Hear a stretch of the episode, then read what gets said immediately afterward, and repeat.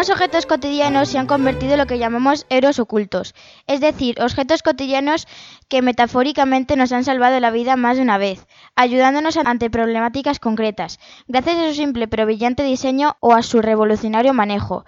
Son objetos producidos en serie que constituyen un elemento indispensable de nuestra vida diaria. Un clásico cotidiano, un objeto que, pese al paso del tiempo, no ha variado en gran medida de su diseño original.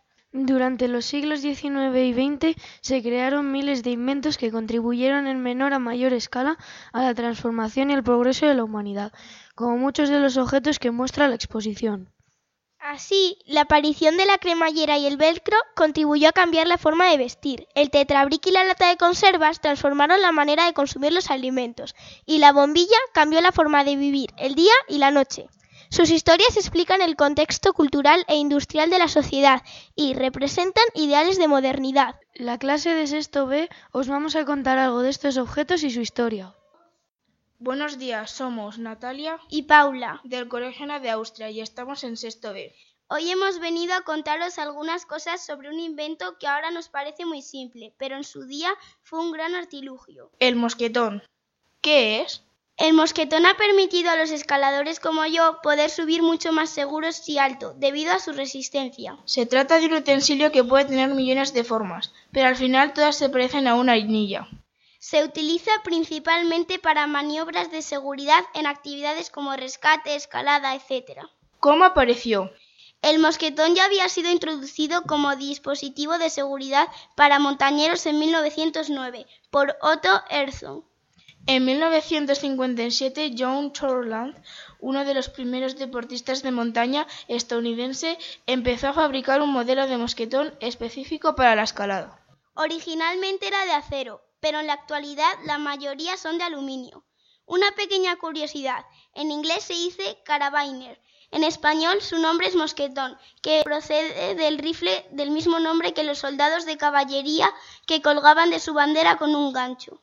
¿Cómo funciona? Los mosquetones están hechos de una aleación de hierro y aluminio y sometidos a un tratamiento térmico. Todo mosquetón consta de, de, dos elementos básicos, el cuerpo y el gozne. El gozne es la pieza móvil que permite la apertura del mosquetón. A mayores, algunos mosquetones cuentan con un elemento adicional denominado seguro.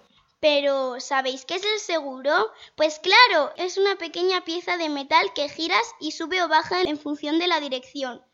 Cuando está arriba no permite que el mosquetón se abra. Adiós. Hola, somos Selene y Elena de Sexto B y vamos a explicar qué es, cómo apareció y cómo funciona una cremallera. Fue un sustituto de los botones, cordones y sistemas habituales para ajustar y cerrar prendas u objetos. La cremallera es un gran invento porque es más seguro y más rápido. Gideon Sandbach dio con un sistema comercial universal. Diseñó una sola pieza, en forma de Y con una anilla para cerrar o abrir tirando hacia un extremo u otro. El mecanismo de la cremallera tiene un sistema de tiras dentadas, dos filas que se encajan entre sí con ayuda de un pasador.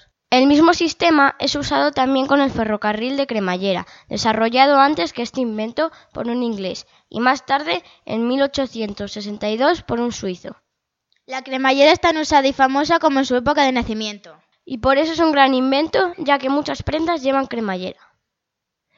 Hola, somos Naomi, Sonia y Marion, de la clase Sexto B. Nosotras os vamos a decir cómo es los POSIT, que aunque creáis que no es de mucha ayuda, es mentira, porque se utiliza mucho, yo sobre todo, para mandar cartitas, pero no en clase que hay que estar atentos.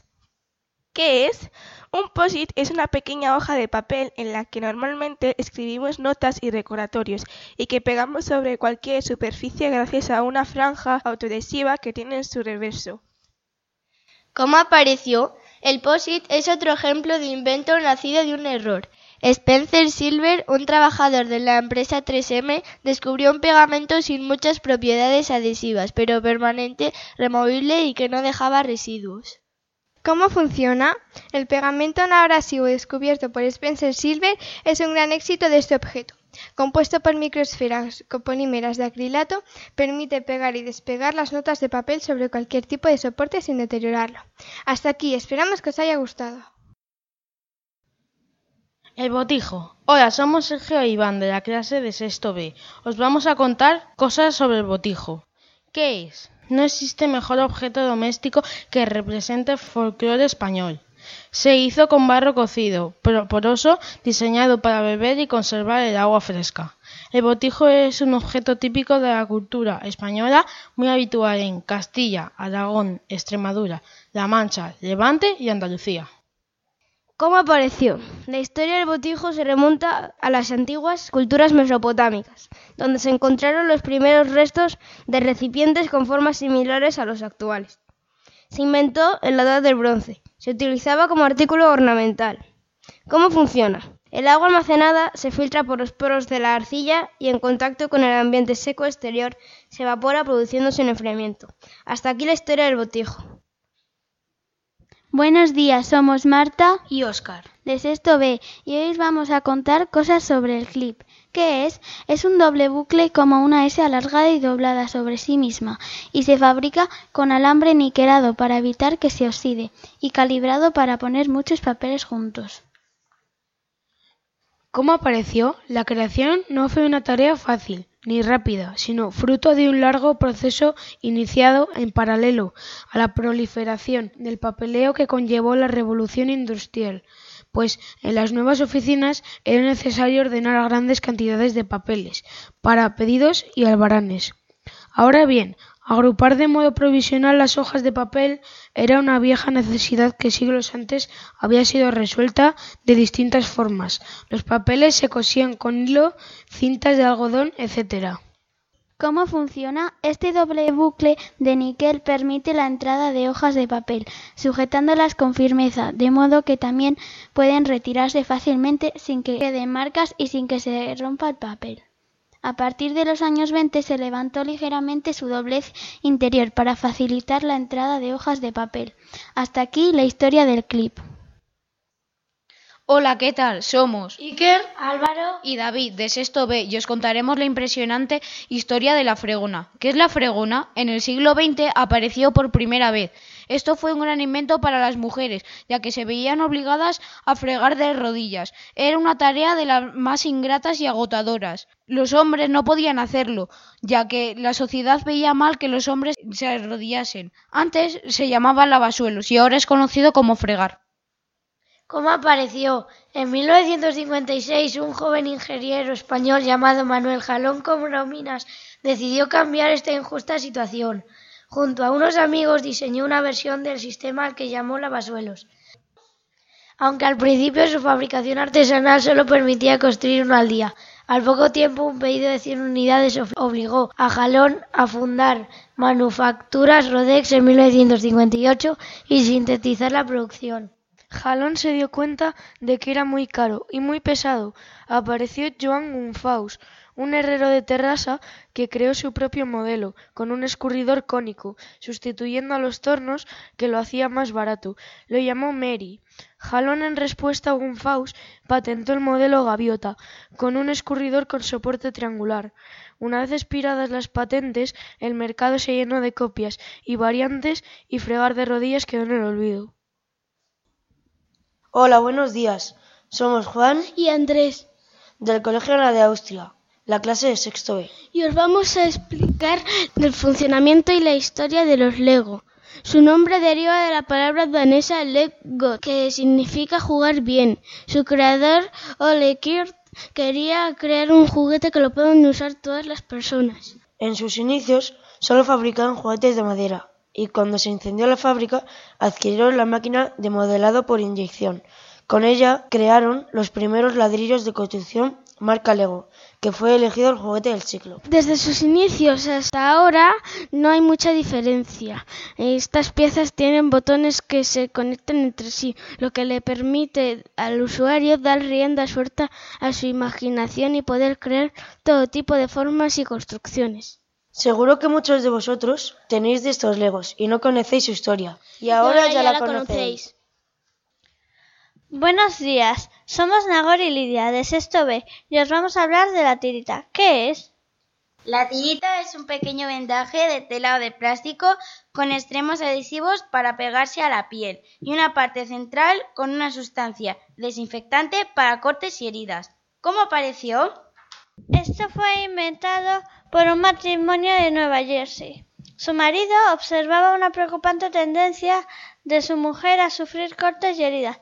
El marido curaba y vendaba a su mujer cada una de sus heridas con pequeñas gasas con desinfectantes pegándose a la piel con pequeños rectángulos de esparadrapo. Para que su mujer pudiera curarse las heridas cuando su marido no estaba en casa, para ayudarla preparó todo un rollo de esparadrapo con cuadraditos de gasas adheridos a intervalos rectangulares. De este modo, su mujer siempre tenía apósitos disponibles que podía usar fácilmente con la ayuda de unas tijeras. El producto salió al mercado en 1921 resultando un fracaso total. Si la tireta ha llegado hasta la actualidad, después de ese fracaso, se debe a una brillante táctica de marketing, que consistió en regalar millones de tiritas a las agrupaciones de Boy Scouts de América. Las ventas se incrementaron en 1939. Se convirtió en un rotundo éxito, comercializándose en distintos formatos. ¡Hasta, la próxima! Hola, somos Pablo y Alejandro de Sexto B y os vamos a hablar del sacacorchos. ¿Qué es? Es un instrumento que con un solo movimiento puede sacar un corcho de una botella de vino, de frescos y de similares. Existen muchos tipos de sacacorchos, de metal, madera, plástico, etc. Pero todos tienen el mismo funcionamiento. ¿Cómo apareció? Los primeros sacacorchos se inventaron hace 300 años. Se parecían al instrumento con el que extraían las balas de fusiles. El que inventó el sacacorchos fue Samuel Gesal en 1795, cuando se empezó a usar el corcho para embotellar las botellas en el siglo XVIII.